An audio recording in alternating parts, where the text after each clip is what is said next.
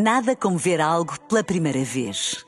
Porque às vezes, quando vemos e revemos, esquecemos-nos de como é bom descobrir o que é novo. Agora imagine que viu o mundo sempre como se fosse a primeira vez. Zais. Veja como se fosse a primeira vez. Branca. É o nosso apito Bola Branca desta segunda-feira. Olá, João Fonseca, o que é que temos em destaque? Boa tarde, Teresa. Sérgio Conceição, o eterno insatisfeito. Porto fez contratações que ainda não são reforços. Os Dragões jogam amanhã no Estoril, equipa que já ganhou duas vezes esta época aos azuis e brancos. Atenção, esta é a semana de Taça de Portugal. Bola Branca na Renascença, é uma oferta mailboxes, etc. Procura o centro mais próximo de si em, M... Ai, em mb.pt. Assim aqui é, vamos lá à Bola Branca. Boa tarde, jogos amanhã, mas atenção, ainda não há árbitros escolhidos pelo Conselho de Arbitragem da Federação Portuguesa de Futebol para estes oitavos de final da Taça de Portugal.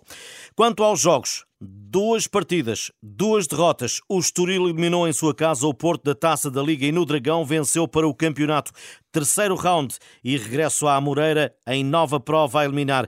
Taremi juntou-se ao Irão, está na Taça Asiática. Zaidu na Nigéria para a Cannes. De volta está Alan Varela. E mais, Sérgio Conceição afirmou há pouco que o Porto esta temporada fez contratações que ainda não são reforços. Nico Gonzalez e Ivan Raime.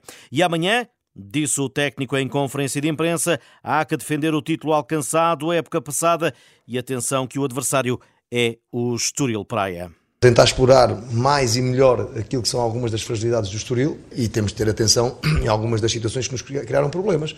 Uh, nomeadamente encontraram com facilidade os alas por dentro, uh, os laterais atacaram a profundidade de uma forma muito eficaz. Uh, temos que nos precaver em relação a algumas, algumas situações onde o Estoril realmente tem um grupo de jogadores com qualidade, eu disse já há uns, há uns tempos atrás, quando estavam em último lugar e que jogaram contra nós no campeonato, Uh, e a verdade é que só o Braga e com o Sporting neste, desde outubro, não é? O histórico do Estoril, aqui na resenha de Sérgio Conceição. O Porto, que atenção, vem de um empate no Bessa e que deixou queixas, e muitas, dos adeptos. Há coisas a melhorar? Obviamente que sim. Mas se calhar, se um, as duas oportunidades do Nico Gonzalez, se, se a oportunidade do Dani, estamos a falar de bolas passaram a centímetros. Se ganhássemos 3, 3 4, 1 no Bessa, eh, as coisas eram completamente diferentes e se calhar não estávamos com a conversa ou não tínhamos os, eh, os tais palhaços joguem à bola eh, que tivemos no final do jogo. Queríamos estar na Final Four, queríamos estar na liderança do campeonato, mas a verdade é que estamos a 5 pontos, temos que receber os nossos rivais que estão à nossa frente em nossa casa, estamos entre as 16 melhores equipas da Europa e com isto não quer dizer que a exigência seja menor no jogo da manhã, porque amanhã é um jogo eliminado, queremos passar e queremos ganhar. E o treinador falou também, já o dissemos, das novas caras do plantel, mas que ainda não fazem a diferença. Uma coisa é ter contratações, outra coisa é ter reforços. E com isto não estou a dizer que os que vieram não são reforços, são reforços. Mas tem, são reforços, mas a seu tempo, porque é mesmo assim. Eh, eu gostaria, sim, eu gostaria de ter o Ronaldo, o Messi nos seus melhores anos, e isso eram, eram reforços. Depois nós fazemos contratações ao longo dos anos e, e, alguns são verdadeiramente depois, mais tarde, reforços, mas isto é, é, não é só no Fogo do Porto, é em todas as equipas. Noutro contexto, uh, noutras equipas, esses mesmos jogadores deram uma resposta positiva, mas depois começamos a ver, mas que equipas é que eram, lutavam para quê? E, e no Futebol do Porto é um bocadinho diferente. O Ivan com todo o respeito pelo Famalicão, vem do Famalicão, vem o Nico, eh, veio do Barcelona, sem ter muitos minutos na primeira equipa e leva o seu, o seu tempo. Sérgio Conceição, já o técnico do Estoril Vasco, se abre para ouvir mais logo eh, na próxima edição de Bola Branca. Estoril Futebol Clube do Porto, amanhã às 20h45. Mas o Sporting é o primeiro dos grandes a ir a jogo nesta jornada da Taça de Portugal. Recepção ao eh, Tondela, o sexto classificado da segunda Liga. Ruben Amorim não conta com Diomandé e Jenny Katamo. Vão jogar a cano pela Costa de Marfim e por Moçambique. E ainda Morita, que pelo Japão estará na Taça Asiática. Está recuperado eh, já o eh, capitão Sebastián Coates. Último treino esta manhã em Alcochete, onde já falou Ruben Amorim numa conferência de imprensa acompanhada pelo repórter Rui Viegas aqui em direto. Boa tarde, Rui. Olá, viva, boa tarde. Ruben Amorim que fecha a porta a Rafa Silva no Sporting.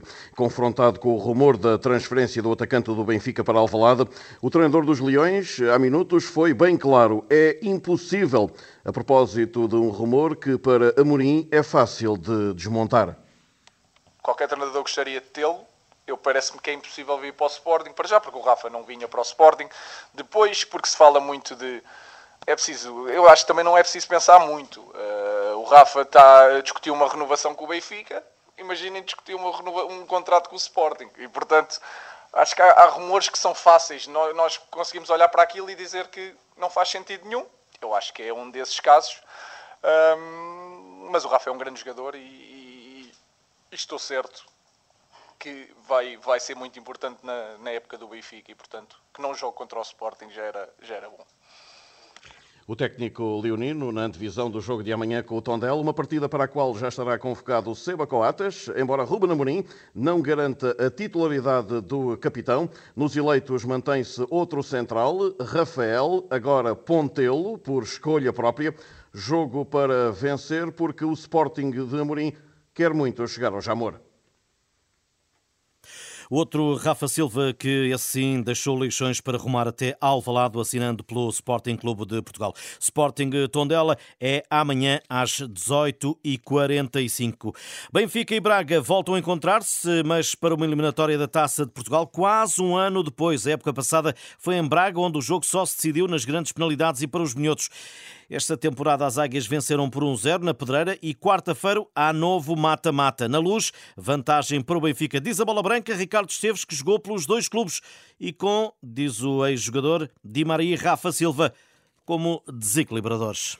É verdade que, que, o Benfica, quando tem mais dificuldades, a qualidade individual de, de alguns jogadores faz a diferença. E se calhar, nesses jogos decisivos contra o Porto, contra o Sport e contra o Braga, um, foi um fator decisivo para, para conseguirem vencer. E acredito que, por muito que haja dificuldade nesse jogo com o Braga, essas individualidades por parte do Benfica possam aparecer e decidir o jogo. Falando de Maria, Rafa, estão se calhar uh, acima dos outros jogadores pela, pela, qualidade individual e também por serem decisivos na, na forma como jogam podem ser jogadores importantes para decidirem este, este jogo com, com o Braga.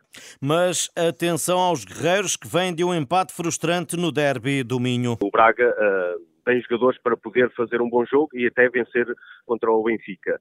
E não acredito que o jogo com, com o Vitória, apesar do empate e, e, e Artur Jorge, o treinador do Braga, dizer que, que é um pouco frustrante sair daquele jogo com o empate, mas não acredito que, que esse jogo esteja na mente do, dos jogadores do Braga para, para este jogo com, com o Benfica. Por isso, acredito que vão estar de, de cabeça limpa uh, e, e fazer tudo para vencer o jogo.